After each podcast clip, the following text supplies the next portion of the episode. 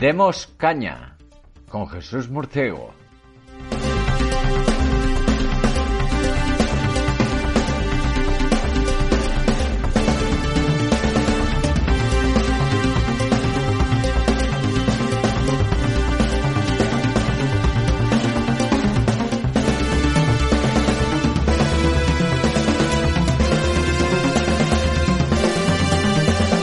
Buenas noches amigos y bienvenidos a Demos Caña, la actualidad con criterio. Este es un programa sin concesiones donde abordamos la actualidad nacional e internacional con criterio, sin ideología y a la luz de los hechos y además Demos Caña se atreve con temas que no dejan indiferente a nadie. Representamos una verdadera llamada a la acción para la sociedad civil española. Además, en este estado de alarma en el que nos encontramos, en esta catástrofe ante la que estamos padeciendo unos gobernantes torpes e inútiles, cegados por su ansia de poder e infantilizados por una ideología colectivista, necesitamos más que nunca criterios que nazcan de la sociedad civil y que sean alternativas al poder del Estado, que lo domina todo y cuya ansia de entrometerse en cada faceta de nuestra vida, nuestro bolsillo y nuestra cama, si les dejamos, en esta hora demos está aquí para preparar la acción desde la sociedad civil hacia un cambio que nos permita romper con la ciénaga de corrupción en la que tristemente se ha corrompido nuestra patria. Yo soy Jesús Murciego, estoy a cargo de la dirección y tenemos la participación esta noche de los colaboradores, de nuestros colaboradores de Demos. Eh, hoy tenemos la suerte de contar desde Canarias con Pedro Gallego. Pedro, ¿qué tal? ¿Cómo estás?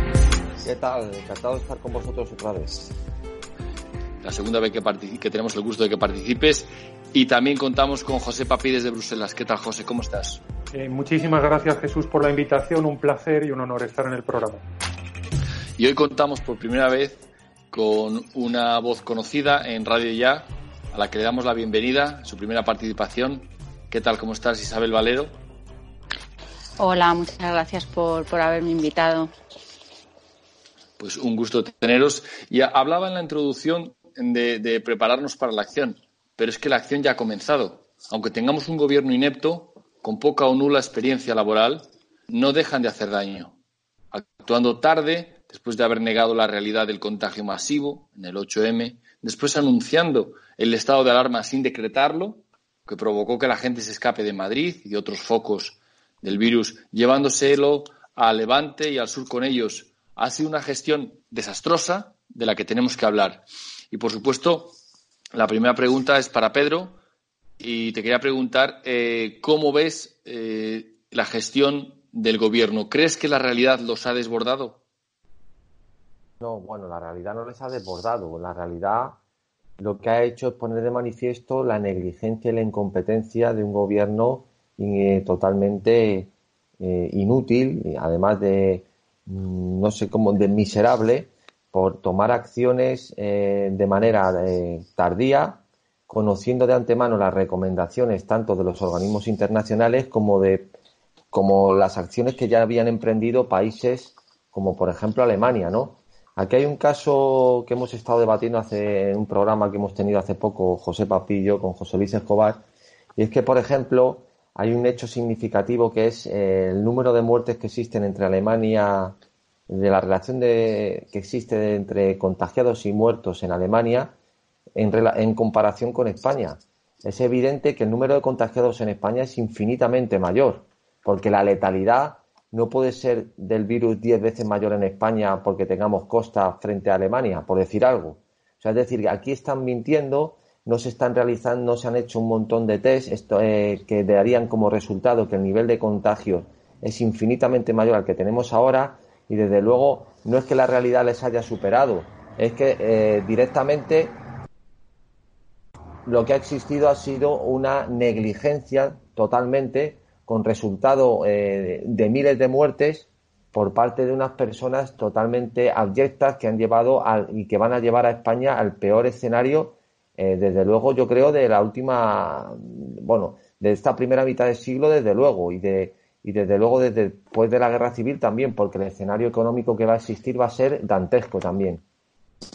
Así es, hablaban las previsiones de la Caixa de un posible descenso en la actividad económica de un 10%. Va a ser algo eh, que analizaremos a su debido momento. Ahora, de momento, solo podemos analizar lo que ha habido en la actualidad y el último escándalo que hemos visto, no sé si os habéis enterado porque la noticia es reciente, de, justamente de hace horas, antes de, de que empezáramos esta grabación, el último escándalo ha sido los test falsos que se han traído de China, cuya fiabilidad es de apenas el 30%. ¿Sabéis algo de esto? Bueno, yo lo que lo que he estado escuchando eh, esta mañana que efectivamente que esos test eh, tenían una fiabilidad del 30%, pero no solamente no solamente eso, sino que parece ser que, que donde lo han comprado no tenían licencia para ello. O sea, la inutilidad eh, es total porque parece ser que el, que el gobierno chino les facilitó un listado donde podían comprar ese material, pero ellos, como no hay dinero y encima creo que regatean también, pues eh, han comprado estos test a una empresa que no tiene licencia para ello. O sea, resulta que tenemos un, gobierno que tan siquiera sabemos si tiene una, un, departamento de compras que se encarga de ello, porque eso no lo han explicado, solamente nos han explicado que sí que todos los ministerios están en ello. O sea, según el, el ministro de, Sanidad, parece ser que todos los ministerios se dedican a comprar material. O sea, es eh, la desorganización y, que hay a un nivel que, bueno, es que claro, supera, supera todo lo que lo que podamos, lo podamos imaginar. Sí, sí, pero sí, lo, lo se, ha, se, ha, salido y, y, y, lo hemos oído, sí. Pero no es más que el último, el último de una serie de escándalos. Eh, momento que grabamos, seguramente en los próximos días nos encontremos más eh, cagada tras cagada de este gobierno inútil e incapaz de, de hacer nada. Es que uno se imagina que en el despacho de los despachos de la Moncloa y de los ministerios hay gente muy capacitada o por lo menos asesores, pero es que son gente incapaces de comprar por internet, de meterse en alibaba.com o, o, cualquier página web de China y comprar unos test con un mínimo de calidad. Es que la torpeza es, es enorme y aparte tiene resultado de muerte, porque está causando eh, muchos muertos. Sí, Isabel, adelante. Claro, no, eh, pero también lo, vimos con el tema de la, del medicamento este que no sé si lo diré bien, eh, la mm, cloretidina o mm, no sé, no sé cómo se dice exactamente. Cuando le preguntan al ministro, eh, resulta que en Francia, en Alemania, ¿no? se está aplicando eh, lo sabe cualquier persona que coge los periódicos de, de eh, lo, que, lo que está pasando y resulta que el ministro de Sanidad, porque que no lo sepa el ministro de Hacienda o que no lo sepa no sé, pero el ministro de Sanidad te dice que no tiene conocimiento de ello, que luego lo pregunta. O sea, mm, es que esto fue antes que, que, los test. O sea, que es una tras otra. Pero claro, em, es que no son, no, ni se rodean tan siquiera de asesores que pueden, asesores y gente competente que pueda, que pueda intervenir en estos casos. Claro, por eso quería preguntarle ahora a José, que está aquí, que conoce, eh, ¿por, qué, ¿por qué estos políticos no se rodean de asesores? ¿Por qué no dan la talla ante estas situaciones tan grandes, José? ¿Cómo lo ves tú? Bueno, eh, eh, sobre todo porque no ha habido una criba, digamos, a través de un sistema electoral representativo que nos haya permitido a los ciudadanos elegir a unos representantes dignos, ¿no? De ser nuestros representantes. Es decir, aquí nos plantean una lista de partido, unos papelitos de colores que tenemos que meter en una cajita cada cuatro años, los que lo, los que lo hagan, yo no lo hago. Y, eh, pues claro, ahí los partidos, digamos, pues se genera una esclerosis interna que cada día pues son más incapaces a los que ponen ahí arriba, ¿no? Y es que gobernar, eh, como estaban, como estáis exponiendo, digamos, es mucho más complicado que enviar un Twitter. Eh, gobernar es mucho más complicado que peinarse bien porque la agencia de comunicación te dice que tu estilo tiene que ser así o así y filtrarte las preguntas y preparártelas para que tú las, las, eh, las, las declames, ¿no? Más que las respondas, ¿no? Es decir, gobernar es otra cosa. Y aquí nos encontramos con una clase política española, un gobierno, en este caso, que, eh, bueno, son listos, muy, muy listos para lo que es el regate político a corto plazo, pero no son nada inteligentes cuando tienen que afrontar crisis o tienen que afrontar el, bien público, digamos, a largo plazo, ¿no? En esto ellos no, no, están preparados para esto, ellos no están preparados para mirar a 10, a 15, a 20 años. Es decir, vosotros os imagináis que uno de nuestros ministros o de, o de la gente que está en el gobierno pudiera, no sé, diseñar la construcción de la Catedral de Toledo, que es algo que va a tomar la tira de años, decenios y no centenios, y es algo que se tiene que preparar, digamos, con, con, con, miras a largo plazo, hay que, hay que tener, un, digamos, una responsabilidad intergeneracional, ¿no? Pensando esto lo empiezo yo y lo disfrutarán dentro de 200 años. O sea, todo esto se ha perdido. Todo esto se ha perdido. Esta gente no mira más adelante de unas horas, de unas horas y o de un tweet o de un mensaje en, las redes sociales. Sí, están muy pendientes de, del impacto que tenga eh, su próximo tuit o la próxima noticia y el próximo escándalo, cómo taparlo con el siguiente. Es todo mercadotecnia, es todo cartón piedra, es un gobierno falso y, hueco por dentro. Y claro, ante, ante situaciones críticas, eh, no es que no den la talla, es que, como decía Pedro, no están ahí, es que son un, desastre. Eh, quería preguntaros ahora porque por el debate que ha habido en el Parlamento, por si alguno de vosotros lo ha seguido, porque la verdad es que entre que había pocos y que dicen unas obviedades tremendas, eh, se le quitan a uno las ganas de verlo. ¿Lo habéis visto, Isabel? No, yo no lo he visto. He leído notas en prensa porque la, la, verdad resulta bastante, no sé cómo decirlo, es que escucharlos, o sea, yo es que me producen bastante asco realmente. es que no, no, pero sí he estado leyendo notas de, prensa, las declaraciones de, Casado, de, Abascal. Y bueno, pues al final eh, esto es una componenda y eh, además lo que les dijo Casado, que ya habrá tiempo para la crítica. Bueno, en, esta, mm, en el estado de alarma este que han, que han autorizado, eh, no han no han pedido ninguna explicación a esa gestión o que las medidas eh, no se ha aportado tampoco tampoco nada es que es ahí una no sé es que no, hay ningún tipo tampoco de control bueno, entonces eh, la oposición está pues para intentar sobre todo el PP para que nada cambie y todo siga y todo siga igual mm, para protegerse entre ellos Claro, y aprovechar su turno. El, el, el, PPP ha asumido que es el turno del PSOE.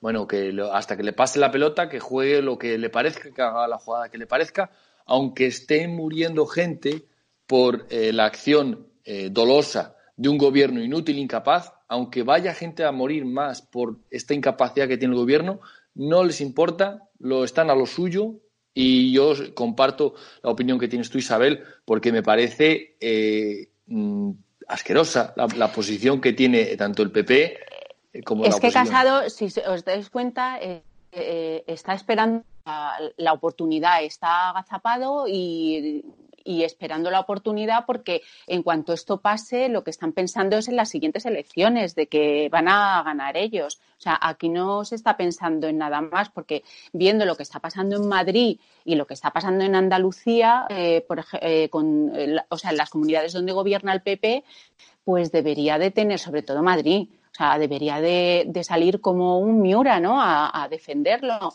Y vemos que no, está ahí agazapadito, no saliéndose del guion y esperando su oportunidad porque ellos ya lo están rentabilizando, en, están pensando en, los futuros votos. Es así de, duro. Sí, pero es que, es que es un escándalo, aparte de muy duro, que este señor esté esperando a que esto pase cuando mucha gente no lo va a contar. Y, y, entre más tiempo esté este gobierno, menos gente lo va a contar por culpa de la inacción del gobierno. Es algo tremendo. Pero quería preguntarle a Pedro, eh, eh, si él, cómo él ha visto la oposición que hacen, o si es que hacen algún tipo de oposición, tanto el PP como Vox. ¿Cómo lo ves tú, Pedro? Bueno, vamos a ver, aquí eh, la oposición es, como siempre hablamos, se, atacan eh, hasta un cierto límite, porque saben que no pueden ir más allá, porque si no cae todo. todo el sistema de partidos y aquí de lo que se trata es de mantener el consenso en lo esencial que es en el reparto del poder. Eh, el Partido Popular pues está intentando eh, eh, pues coger el relevo aprovechando esta crisis, eh, te da una de cal y una de arena, te está dando la mano derecha y con la izquierda tiene el puñal, diciendo que ya se pedirán responsabilidades más tarde, que ahora están con ellos, pero que la crisis se está gestionando mal, etcétera. El Vox pidiendo la, el cese de Pablo Iglesias y el cese del gobierno cuando día Siria también y Podemos eh, y el PSOE pues diciendo bueno Podemos en este caso los que más hablando, perdón, hablando, eh, o sea, retrotrayéndose a los famosos recortes que no sé cuáles fueron del Partido Popular y que la crisis no se ha demostrado pues que no se gobiernan con recortes y con falta de medios, etcétera, es decir, que básicamente lo que está pasando es por culpa de que no de que el Partido Popular hizo recortes. O sea, en, e, en eso están todos, en un circo que en los, al final del camino pues los perjudicados son los ciudadanos. O sea, es decir, la, la, escenificación del Parlamento se mantiene hasta en el estado de alarma y en el estado de, de, guerra y de lo que sea. O sea, esto es una pantomima, una charada, algo que no sirve absolutamente para nada y que lo único que están es en el reparto del poder, nada más. Claro, y no tocar a lo fundamental, no tocar a la raíz de la crisis y a la terrible gestión que, está llevando a cabo este gobierno. Gestión que se percibe ya desde el exterior eh, José, quería preguntarte, no sé si has visto el artículo demoledor que ha habido en el diario británico El Guardian, un diario de izquierdas, un diario progresista, pero que ha puesto en, muy mal lugar lo que ha hecho el, gobierno de Pedro Sánchez. Claro, los, británicos, sabes, la prensa británica en particular no nos tiene normalmente mucho cariño y suelen atizarle duro a España, ¿no? somos enemigos tradicionales del Reino Unido, no históricos, y eso pues la verdad suele vender y suele funcionar muy bien en, los medios británicos, ¿no? Pero, pero bueno, en, sí, la verdad es que yo, yo lo he leído más en la prensa norteamericana que España ya está copando titulares. Ya está copando titulares y hablándose de que tenemos más muertos que China, sea verdad o sea mentira, que probablemente sea mentira lo que diga el régimen chino. Pero en cualquier caso, ya en todas las estadísticas internacionales que se publican, ya aparecemos como los segundos, ¿no? En, lugar de aparecer los segundos en otro tipo de rankings, pues lamentablemente estamos apareciendo ya los segundos en número de muertos, ¿no? Y muchas personas, evidentemente, pues están ya planteando qué es lo que ha pasado en España, ¿no? Porque en España hubo unas recomendaciones de la Organización Mundial de la Salud, hubo unas recomendaciones de la Comisaria Europea de Salud y del Comisario Europeo de Gestión de Crisis, que son anteriores a las famosas manifestaciones del 8 de marzo y que parece que nuestro gobierno se pasó por el forro de los caprichos. Y esto, pues bueno, se va a ir sabiendo, se va escuchando y claro, lamentablemente, esta gente que tú hablabas antes, Jesús, también de la mercadotecnia, cuando la realidad tozuda, los números, es decir, la barbaridad, las muertes que se están acumulando en España, la falta de respiradores, todo lo que de verdad ya se puede contar y medir, que es lo que nos está cayendo encima y nos está aplastando, pues esto lamentablemente, pues sí, ya está teniendo un impacto en la prensa internacional y bueno, seguirá estropeando en los dos tipos de reputación, la blanda y la dura, la reputación dura de España, ¿no? Como un socio serio para trabajos internacionales, como un socio serio para la tecnología, como un socio serio para hacer alianzas eh, eh, comerciales importantes, ¿no? Es decir, eh, ahora mismo esto nos está haciendo polvo a escala internacional. Sí, pues seguimos hablando de, de enclave internacional y quería traeros, Pedro, la rueda de prensa de la ministra de Exteriores, esta señora con muy mala leche y muy malos modos, que respondía que ayudar, dar ayudas a los países de lo que ella denominaba la vecindad sur, pues desde Marruecos hasta Jordania, toda esa retaíla de países árabes, que España debía ayudarlos con muchos millones porque esa era la prioridad. ¿Cómo se queda la gente o cómo ves tú que esto se, puede, se le puede explicar a la gente? Pero no entiendo qué es eh, la prioridad de ayudar a estos países en, ahora mismo con el tema del COVID-19. Claro, claro. Bueno, pues esto lo que lo que ha dicho Pedro es que hay un fondo eh, solidario europeo y que no se van a olvidar de ellos y los van a les van a mandar, eh, les van a mandar dinero para que puedan afrontar la crisis con seguridad. Pero ¿qué, solidaridad europea, perdona que os interrumpa, queridos amigos, qué solidaridad, eh, solidaridad europea está habiendo si lo primero que han hecho Francia y Alemania es guardarse las mascarillas, guardarse el material médico y decir que no lo tenían y no solo después de muchas protestas han empezado a compartirlo con los otros países. No, y hemos visto imágenes, eh, eh, perdón Isabel, hemos visto imágenes demoledoras, imágenes eh, que no, históricas que podemos considerar como, como equipos militares rusos entraban en Roma. Algo, algo que nunca había pasado en toda la Guerra Fría, pero ante la inacción de la OTAN y la acción egoísta, podemos calificar, eh, eh, de, países, de potencias europeas que no ayudan a nadie, eh, pues claro, lo que nos queda es la OTAN, China y, como no, los médicos cubanos. ¿Cómo lo ves, Isabel? A ver, la ministra de Exteriores se cree que está en, España, o sea, funciona como lo del tema de la solidaridad entre, solidaridad entre comunidades autónomas. Bueno, pues ella ha aplicado ese concepto al, al, plano exterior. Eh, pero es lo que tú estás diciendo, es que ahora mismo es eh, eh, lo que hay, son los estados los que tienen que actuar, pero es que, a ver, hemos visto cuando hubo que cerrar las fronteras hace unos días que España, volvemos a, lo mismo, estaba esperando lo que le dijese Europa. O sea, estaba esperando y, por eso no dio el paso de cerrar las fronteras. O sea, lo que estamos hablando, Alemania eh, no te da ni una mascarilla, Francia lo mismo. Sin embargo, España está reparte y queda, no te cierra fronteras, no toma decisiones, porque al final no toma decisiones y, eso es lo eso es lo que tenemos. Estamos preocupados. A ver, que yo no digo que no que no haya que ayudarlos, pero eh, vamos a ver, hemos tenido españoles eh, fuera y la ministra lo que contestó que no podía poner un avión a cada español, pero tampoco, y resulta que el señor Ortega ha fletado dos aviones para traer a gente que tiene, eh, tiene becados en Estados Unidos y para dos aviones para traer españoles. Y la ministra pero esto lleva pasando muchísimo tiempo en lo que son en la política exterior española. Eh, cuando estás en el extranjero, en un país, tú llamas a, la embajada eh, española. O sea, o no te atienden o te dicen que no pueden hacer nada, como haya alguna crisis en algún país. O sea, te sale, eh, es más seguro llamar a la embajada francesa, por ejemplo, a ver si te puede ayudar, porque tiene más medios. O sea, que esto no es algo, no es algo que, que está pasando ahora. Lo que pasa es que ahora como ha dicho Pedro, eh, lo que se ha es evidenciado eh, eh, lo que cómo está el país, cómo está la nación, cómo está España. Eso es lo que está pasando. Claro, Pedro, volviendo a ti, ¿cómo valoras tú la actitud de los demás países que están cerrando fronteras, especialmente a países como España, que no controlan el virus? Vamos a ver, en, cuanto al tema de la unión, aquí ya se ha visto una vez más que esto es un club financiero en el que a la hora de la verdad ni, eh, Europa ni, mandangas. Al final, eh, pues evidente, o sea, es decir, ¿con qué cara estos, con qué autoridad moral o de ningún tipo van ahora a criticar la decisión de Inglaterra, de Reino Unido, de irse de la Unión Europea? Cuando ante una pandemia mundial restringieron o, y mintieron en, eh, tanto a la hora de ceder o de dar mascarillas como a la hora de decir las que tenían, en, una situación de este estilo.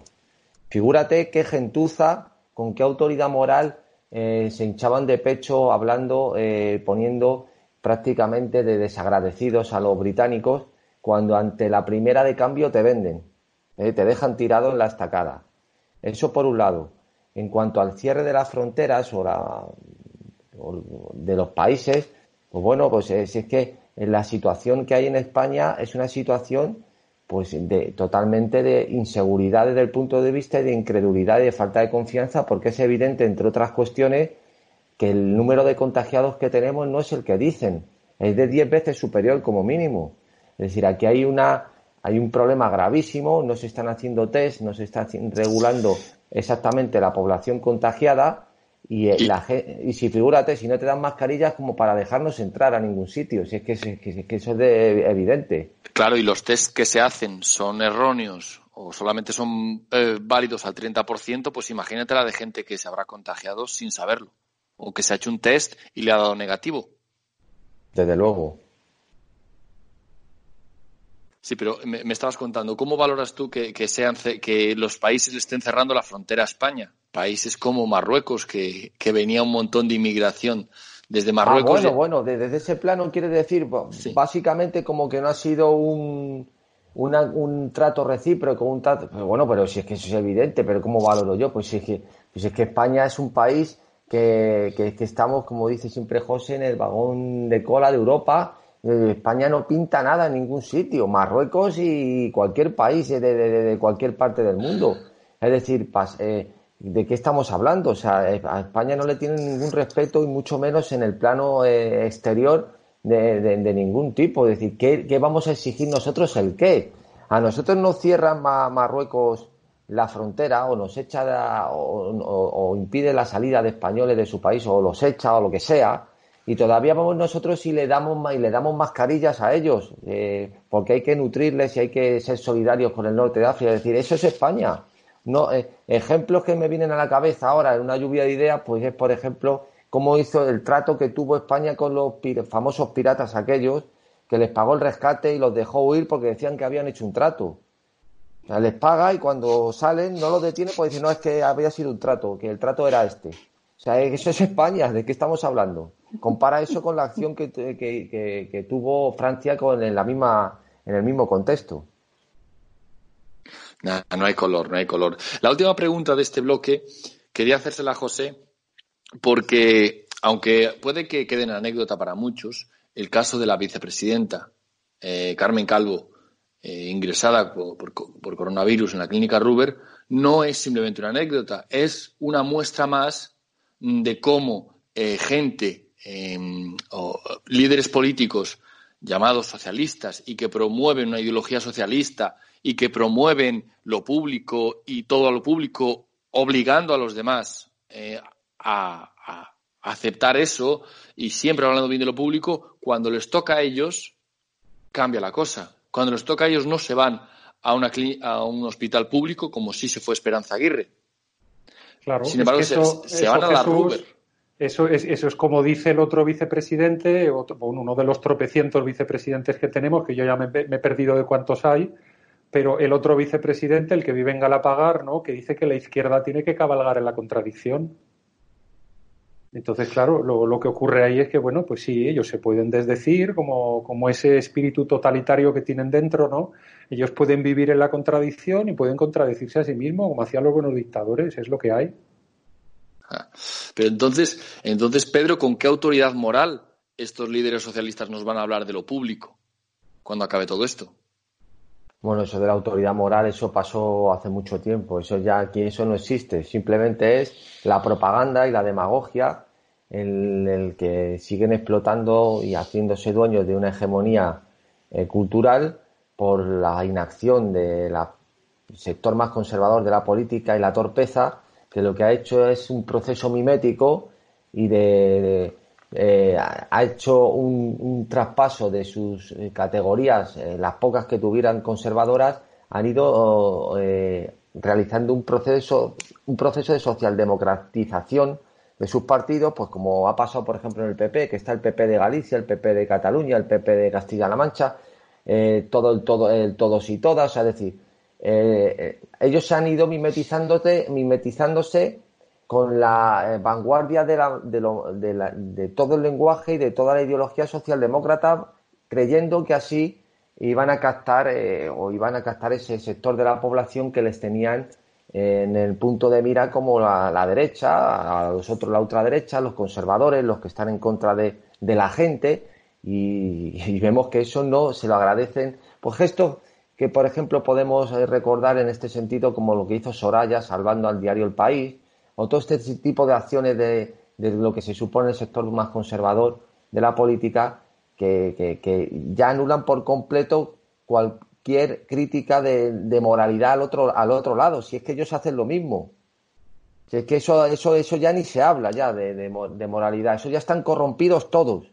Pero Pedro, ¿a, qué, Pedro, ¿a que estos días no estás escuchando que haya muertos y muertas? ¿A que solo hay muertos? No, claro. Que cuando nos dejamos ya de las chorradas, ¿no? Ya, ya vamos a, digamos, a lo, a lo fundamental, ¿no? A lo que subyace a todos los asuntos y nos dejamos de tonterías, ¿no? Evidentemente, o sea, ahí se ve claramente cómo es todo una... Bueno, aún así ahora en los discursos de Pedro Sánchez, incluso cuando aparentemente va a llorar, así hablando de todos y todas y de, todos los ciudadanos y todas las ciudadanas, porque hasta en esos momentos tienen que mantener ese discurso absurdo, pero bueno, eh, se ve claramente cómo es totalmente una impostura y cómo es simplemente propaganda e ideología en la que tienen sumida a la población, a toda la masa de ignorantes que es de la que se nutren. El hombre masa, por definición, pues es eso, una boya que va a la deriva, totalmente manipulable y que únicamente es eh, al, que dirigen todo su discurso. Cualquier persona medianamente inteligente pues, inteligente, pues le tienen que dar ganas de vomitar. Totalmente de acuerdo contigo. Pedro, si os parece, pasamos al siguiente tema, ¿eh? que el siguiente tema del que hablaremos ante, este, este, gobierno tóxico que tenemos, nosotros en el Grupo Demos estamos en la, en la acción para perseguirlo y denunciarlo ante los tribunales. Necesitamos no solo quedarnos en el análisis que realizamos, pero también dar un paso más. Y ese paso es la acción ante los tribunales, en este caso. Y para ello eh, vamos a hablar, si os parece, de, que nuestra asociación Demos se ha adherido a una demanda que ha presentado eh, uno de nuestros colaboradores, que es José Luis Escobar, y que queríamos hoy eh, explicarle un poco a la audiencia cómo, de qué se trata esta demanda, en qué consiste y, cómo puede afectar esta demanda al, al, gobierno de Pedro Sánchez. Entonces, si os parece, eh, me gustaría que me hicieras eh, tú, Pedro, una descripción de, esta demanda y nos hablaras un poco de ella.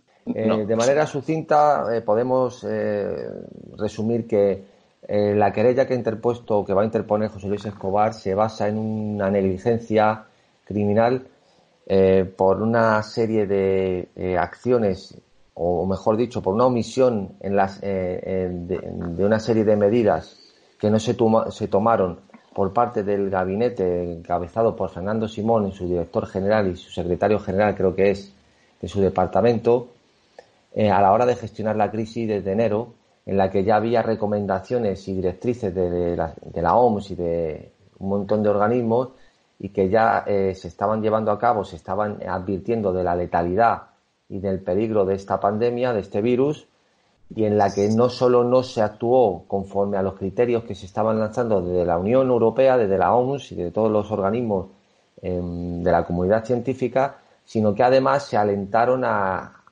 hacer realmente eh, acciones contrarias a lo que precisamente estaban em, advirtiendo que no debía realizarse, como ese eh, alentar a que si eh, fueran a encuentros masivos, pues desde las manifestaciones que hubo por el 8M o una serie de, o multitud de fiestas que no se prohibieron, lógicamente, multitud de encuentros deportivos, etcétera. Pues todo eso eh, ocasiona una serie de daños eh, que lo que está realizando también es una simulación a través de un matemático, a través de un estadístico, de cómo la toma de medidas con antelación hubiera supuesto qué relación de de infectados, de contagiados menor hubiera supuesto eh, eh, el haberla tomado con antelación, ¿no? Frente a lo que tenemos actualmente, con lo que eh, lleva aparejado el número de víctimas también. No sé, José, yo creo que también podría decir algo en este contexto que hemos tenido, algo que no me haya dejado yo en el tintero, que hemos tenido ahora pues una charla con José Luis Escobar sobre este asunto.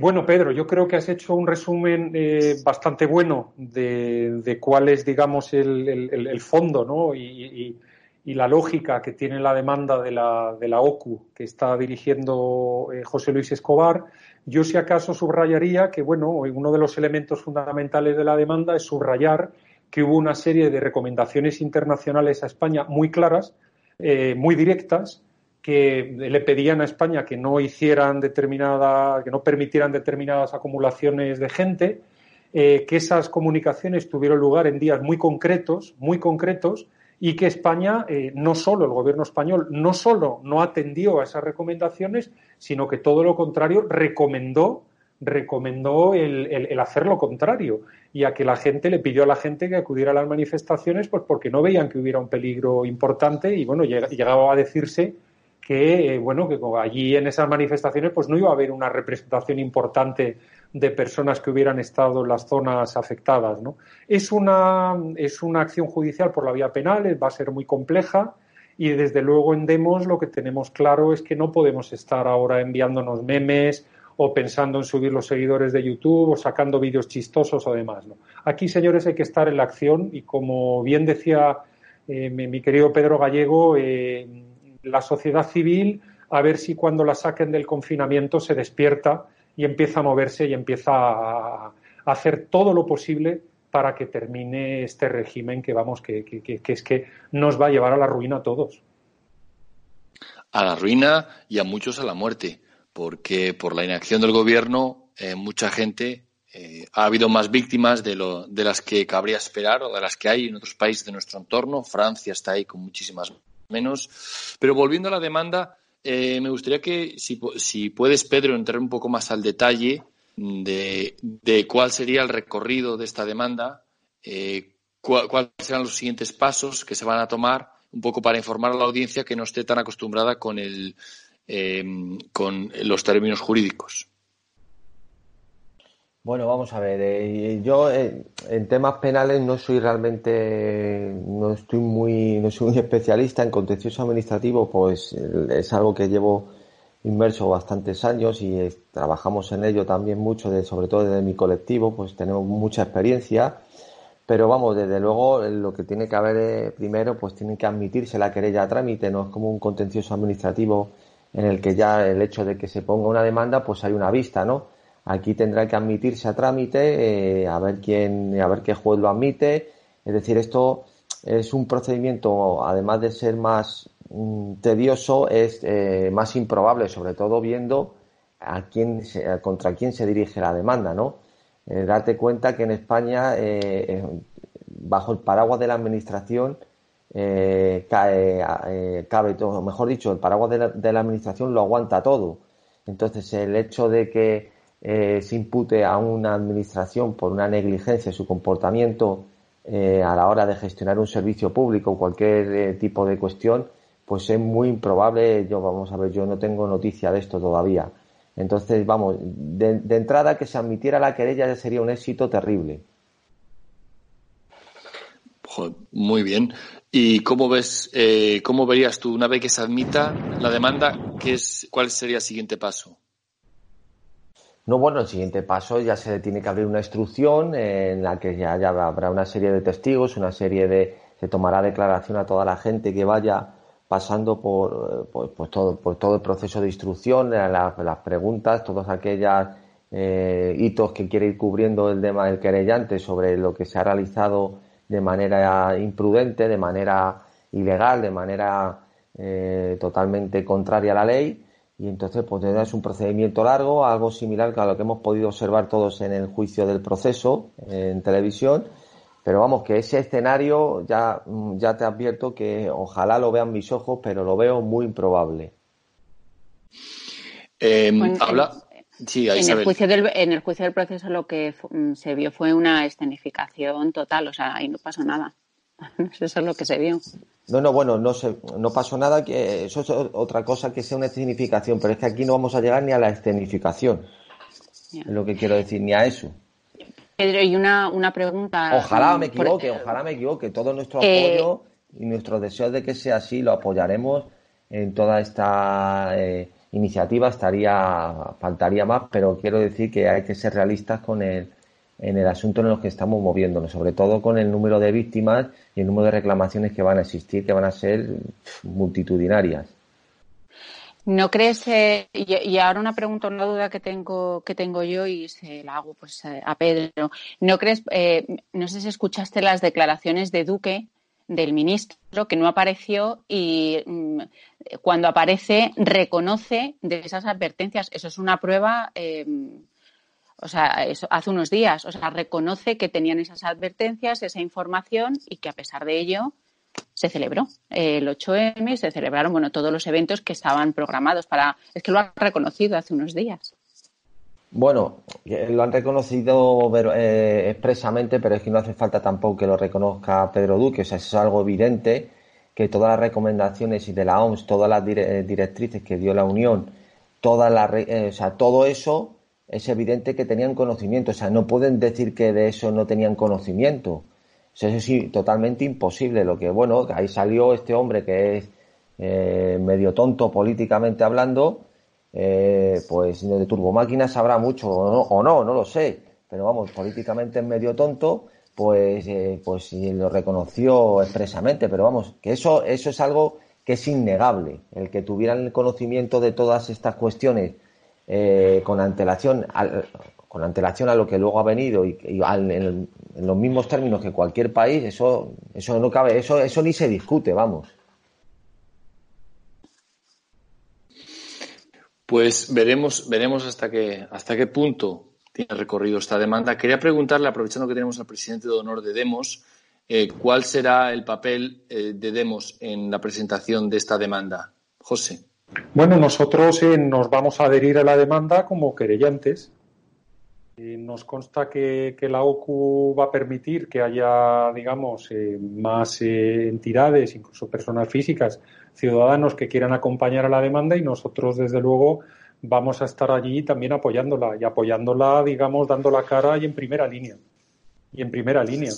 Eh, en fin, es, un deber moral. Eh, yo creo que has puesto muy bien, Pedro, como, y también lo estaba comentando Isabel de otros casos, como es complicadísimo esto. Es decir, todavía estamos esperando a que metan a alguien en la cárcel por lo del YAC 42.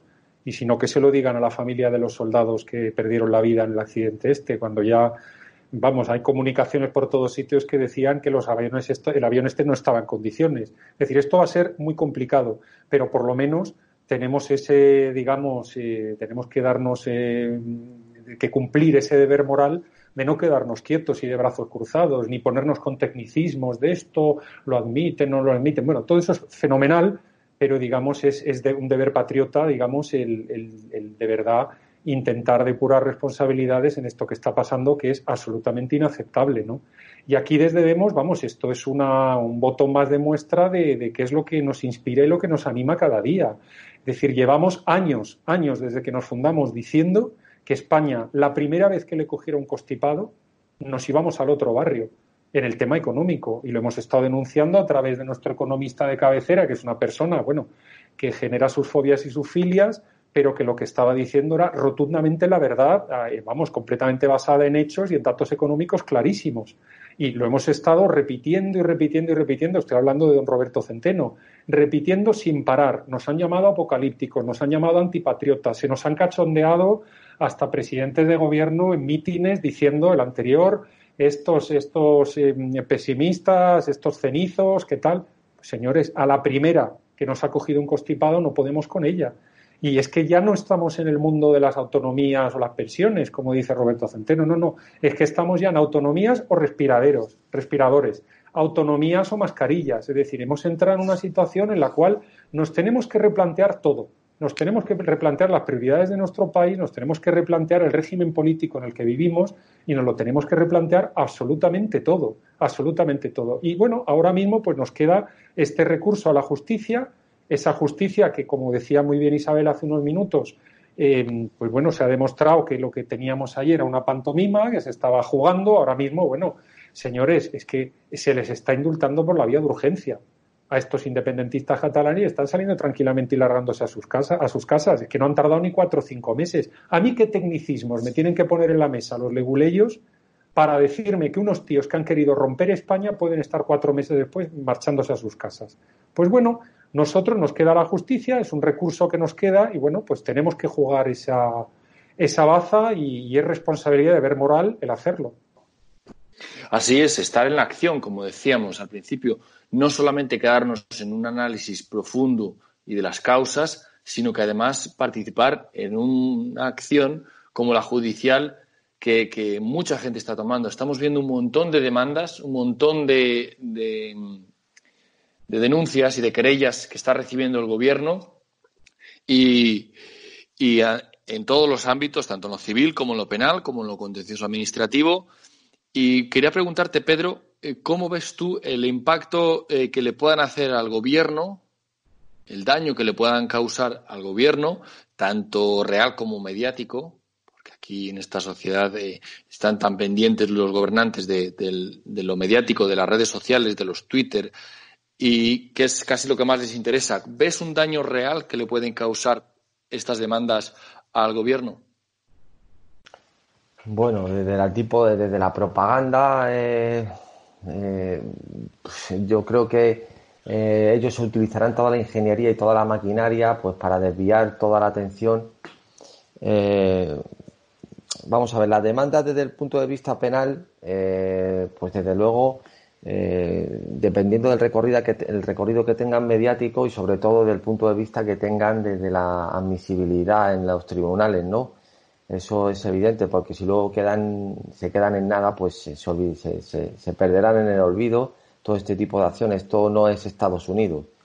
Y luego, desde el punto de vista administrativo, sí que va a haber eh, una, una avalancha masiva de demandas, sin duda ninguna, pero que estamos en los mismos términos. Va a tener que realizarse, aunque estas sí tienen un recorrido mayor, potencialmente hablando, también habrá que hacerse, habrá que realizarla de una manera también eh, técnicamente muy, eh, muy buena porque la cantidad de miles de personas afectadas, de funcionarios, empleados públicos, de trabajadores, por no haberse seguido una serie de medidas eh, de protección en consonancia con la pandemia que estamos viviendo, pues va a ser terrible, ¿no? Y las indemnizaciones de todos estos errores manifiestos o de esta negligencia, estas acciones totalmente nefastas, pues pueden ser eh, eh, mil millonarias, ¿no? Entonces, eso también puede tener calar mucho desde el punto de vista de, creo que eso calará más desde el punto de vista de la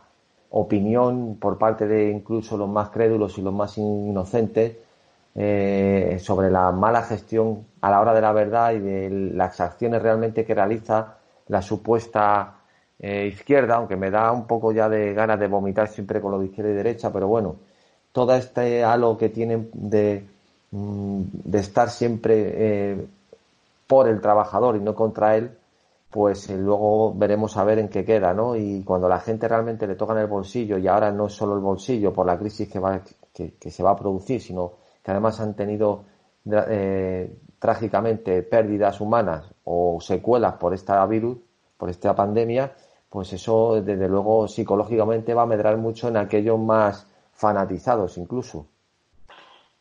Por supuesto, siempre por el trabajador, pero desde la clínica Ruber, por supuesto. Así, mm. así, así nos va. Quería en el último turno de palabra eh, dar la, palabra a nuestros, a nuestros colaboradores hoy para que hicieran una última valoración sobre los dos temas de hoy, la gestión de la crisis y eh, las demandas judiciales que le van a caer. Quería empezar, quería empezar por ti, José. ¿Cómo lo valoras tú estos dos temas? Bueno, yo lo que me alegro es que pienso que después de eh, unos días la sociedad española se ha dado cuenta de que los cuerpos sanitarios, las fuerzas y cuerpos de seguridad del Estado, los bomberos, el ejército, son eh, gente que trae, y eso sí es gente, eso sí que es gente, y utilizo el término que le gusta tanto al vicepresidente que vive en Galapagar, esa sí que es gente que tiene muchísima más importancia y muchísima más valía para la sociedad española que los futbolistas y los actores. Eso es uno de los primeros pensamientos que quiero lanzar, es darle las gracias a toda esta gente que eh, sí que están de verdad demostrando lo mejor de la sociedad española.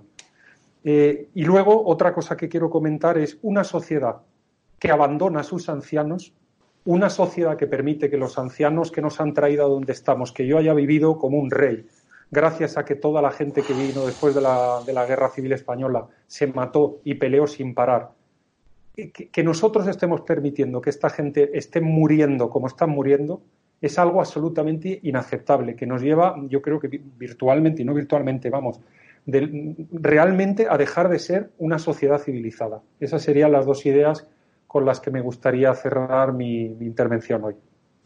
La verdad es que lo, que está sucediendo con los ancianos es algo terrorífico, es algo propio de sociedades no civilizadas, algo que nos debería avergonzar y, ser una, llamada a la, acción porque es que es algo que, no tiene nombre.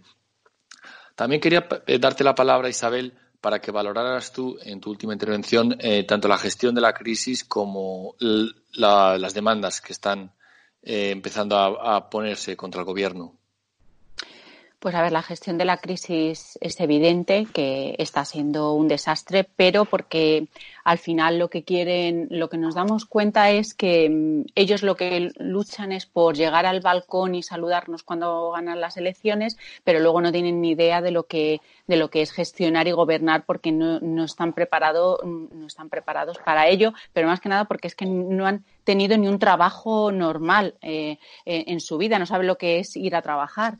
Y luego, totalmente de acuerdo con lo que ha dicho José, eh, aportar un dato. Eh, hay 1.065 ancianos muertos en residencias. ¿En qué nos hemos convertido?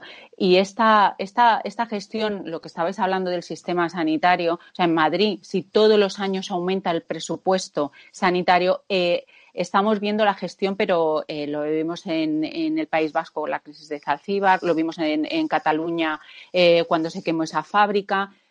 Todo está eh, gestionado por políticos o gente que pertenece a, sindicatos. O, o, sea, no hay gestores y vemos que las catástrofes cuando llegan, pues no hay gente competente y es un verdadero, un verdadero desastre. Las demandas, pues es lo que se debe de hacer, que llegará algo, pues se irán durmiendo el tema para que pasen los años y los años y no pasa absolutamente nada.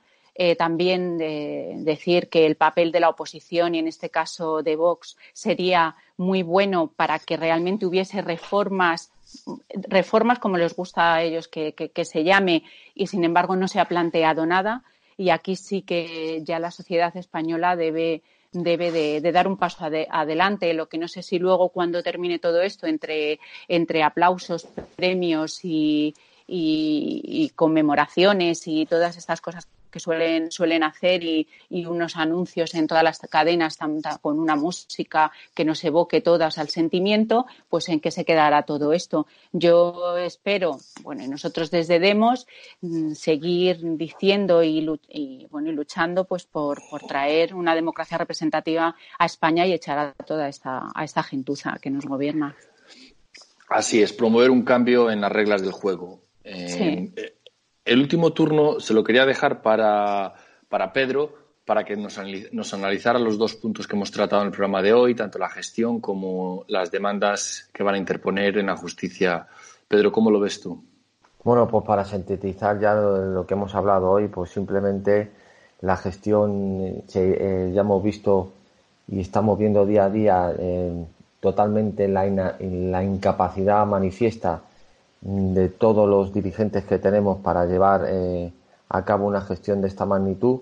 Si ya en otros tipos de, de, sucesos han sido totalmente eh, incapaces de gestionarlo y de realizar una acción eh, coherente con, la, con el puesto y la categoría que ocupan y a la altura de los ciudadanos que a los que pretenden representar, imagínate ahora en un, en un suceso como este que tildado de pandemia mundial eso mm, yo creo que además día a día o durante estas semanas irán apareciendo multitud de noticias, de informaciones sobre todavía más eh, barrabasadas y negligencias criminales que han estado cometiendo a lo largo de estos meses o estas semanas previas al estado de alarma y todas las acciones que han determinado de confinamiento posteriores.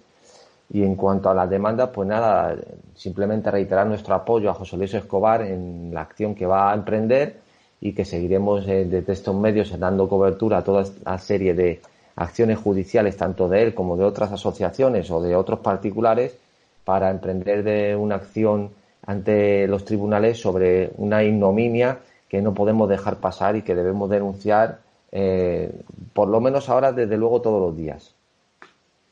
Así es, no parar, no cejar, no cejar en la eh, denuncia diaria de estos, eh, estas aberraciones, de este gobierno de aficionados, de esta plaga que nos asola, que es la partidocracia, eh, de, de sus causas que las conocemos, la falta de separación de poderes, la falta de representación, pero no quedarnos ahí en el análisis, sino además ir un paso más allá, es ir a la acción y empezar, tanto con acciones judiciales, con acciones del tipo que sea, acciones para promover y, mover, empezar a hacer que la sociedad despierte y que la sociedad civil se organice a través de asociaciones, como decíamos que tenemos nuestra asociación Demos, pero hay más asociaciones que se están juntando, que están demandando al gobierno, un gobierno de aficionados, de, gente, como decía Isabel, que se, se conforma con ganar las elecciones, su objetivo era llegar a la Moncloa. Después de ahí en la Moncloa, pues ya no tiene nada que hacer. Eh, su objetivo era ese. Entonces, pues no sabe cómo gobernar, no sabe cómo organizar nada, no sabe cómo comprar a China una partida de mascarillas siquiera.